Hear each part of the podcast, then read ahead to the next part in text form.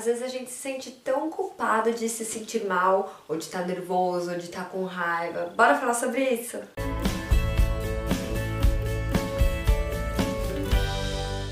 Olá, eu sou Danusa Vanucci e esse é o nosso cantinho especial para compartilhar experiências. Ontem eu tava falando com algumas amigas e a gente tava falando muito disso, desse turbilhão de emoções. E eu comecei a analisar tudo, é muito doido como a gente se sente tão mal quando a gente sente uma coisa que a gente sabe que não deveria sentir. Entre elas, raiva, tristeza, ou quando a gente desabafa tudo em uma pessoa só. Ainda mais nesse momento tão delicado. No começo dessa quarentena, que eu vi que eu ia ficar muito em casa, eu me prometi uma coisa para mim mesma, que seria não vou me estressar com coisas pequenas. Por que isso, gente? Porque eu sei como eu sou. Então eu me forço, é um exercício para mim, para me forçar. É fácil? Não, às vezes eu começo a ficar mais triste, mais irritada. Eu me seguro porque desde lá atrás eu lembro dessa promessa para mim mesma. Porém, entretanto, todavia, a gente tem que saber que nós somos humanos e que nós temos esse tipo de sentimentos e que a gente vai ter uma certa tristeza, que a gente vai ter uma certa agonia, que a gente vai entrar um pouco em desespero porque a gente não sabe o dia de amanhã e todo mundo está sentindo isso. O mundo, quando eu paro para pensar, cara, mas o mundo tá sentindo isso, eu me dou conta que tá tudo bem. A gente não tem que se sentir mal. Somos humanos, lembra? Eu acho que as primeiras pessoas que a gente tem que contar é com a nossa família, ou com um amigo mais próximo, ou com a mulher ou com o marido. E sim, tem que conversar tem que desabafar aquilo que tá dentro da gente. A primeira coisa. A segunda seria como que eu posso então ocupar minha cabeça com tudo isso que eu tô passando. Eu vou dar um exemplo para vocês que eu dividi mais ou menos meus dias. Eu não fiz um calendário certinho de uma rotina do que eu tenho que fazer nessa quarentena. Porém, o que eu fiz foi me organizar. Então, de manhã eu vou fazer meus exercícios, depois o almoço, depois à tarde eu vou focar em coisas que eu gosto, editar vídeo, fazer vídeo, fazer curso online e à noite assistir um filme. Quando eu me sinto mal, né? Que lógico que mesmo fazendo um trilhão de coisas, o que, que eu faço? Enquanto eu tô fazendo alguma coisa, eu coloco um vídeo para ocupar a cabeça. Não que eu pare para ver o vídeo, às vezes eu coloco um podcast e fico ali escutando. Por quê? Enquanto eu tô, por exemplo, arrumando a casa, em vez de eu ficar no silêncio, que às vezes também é muito bom, se eu vejo que isso tá me que isso tá me deixando um pouco mal, que isso tá me deixando com sentimentos a mil, eu coloco alguma coisa para ocupar a cabeça, para pensar, para me fazer pensar, para me fazer prestar atenção em uma outra coisa. Então, geralmente eu coloco podcast de palestras ou um jornal, mas se eu tô muito agitada, eu já falei sobre isso, eu não consigo focar muito no jornal, que eu fico mais agitada ainda, dependendo das notícias. Ou eu coloco uma música, Música, geralmente, eu consigo sim me desligar. Porém, não é você meio que é tão automático na sua cabeça que você consegue cantar e pensar em uma outra coisa. Então, eu prefiro colocar, por exemplo, uma palestra. O importante é você encontrar alguma coisa que te faça bem, que te faça ocupar a cabeça. Uma outra coisa muito importante seria você estar tá presente naquele momento. E é um momento que a gente não tem com frequência na nossa vida. Estar tanto com a nossa família, estar tanto com as pessoas que a gente ama, ou ter tempo de fazer coisas que a gente ama. É tanto tempo para fazer as coisas que a gente gosta e não tem tempo que a gente não consegue encaixar o tempo nas coisas.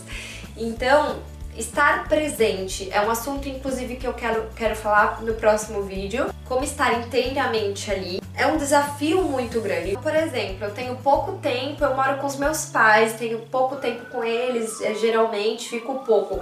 Pega eles, faz uma sessão de filme em casa. Eu tô com meu marido, pô, o que, que a gente pode fazer de gostoso juntos? Vamos cozinhar uma coisa que a gente gosta?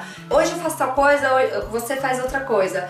Eu tô sozinha, o que, que eu gosto de fazer? É um desafio isso, aprender o que eu gosto, porque às vezes a gente analisa os outros, é muito fácil. Se você for ver, pense em alguém que você ama, é muito, você vai saber o que a pessoa vai gostar e você vai querer agradar o outro, que também é uma forma de passar o tempo. Mas agora se você para pra pensar do que, que eu gosto de fazer, às vezes é difícil responder, então é mais complicado. Às vezes você sabe que você gosta de várias coisas, mas você não pensa e foca naquilo que você gosta. Ou então, se tá com seu filho pequeno, vai aproveitar seu filho, vai assistir milhões de desenho animado, cantar junto e pular. Graças à tecnologia que a gente tem hoje em dia, aproveita da melhor maneira possível. Tem tanto aplicativo que a gente nem imagina, coloca lá no Google tal aplicativo para tal coisa, você vai achar Então, tal aplicativo para brincar com criança, né? Tem os videogames, tem, tem muita coisa que dá para fazer. Faz um desafio, ou então com criança pequena, dá para você ensinar os nossos jogos antigos, né? Que a gente fazia quando era pequena, desenha uma amarelinha no chão, jogo de carta, aquele como que chama, gente, como que chama aquele jogo?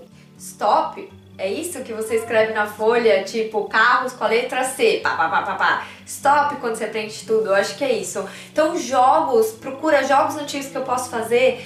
Tem muitas coisas, mas são tantas coisas que a gente não dá conta.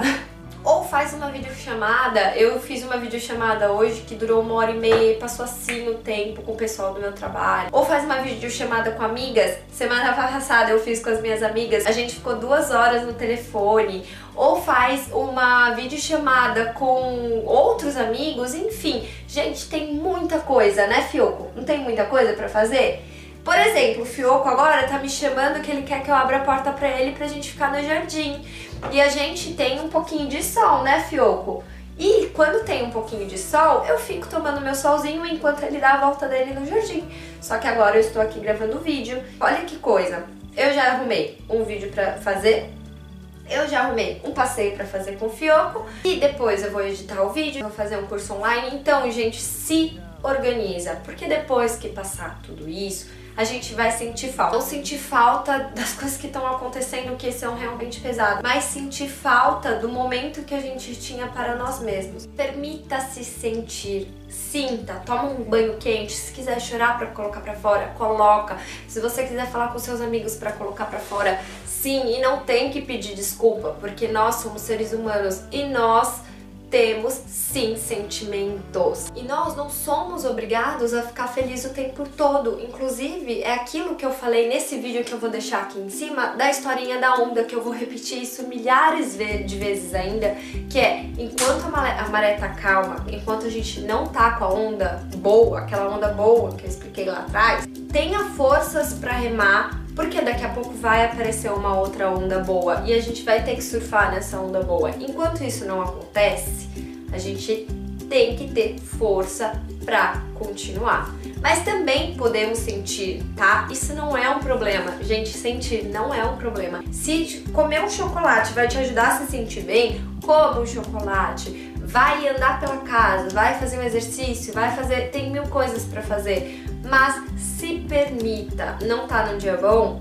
É seu direito de não estar num dia bom. As coisas vão melhorar. Amanhã é um outro dia. Espero que vocês tenham gostado dessa reflexão de hoje. Um beijo e até a próxima.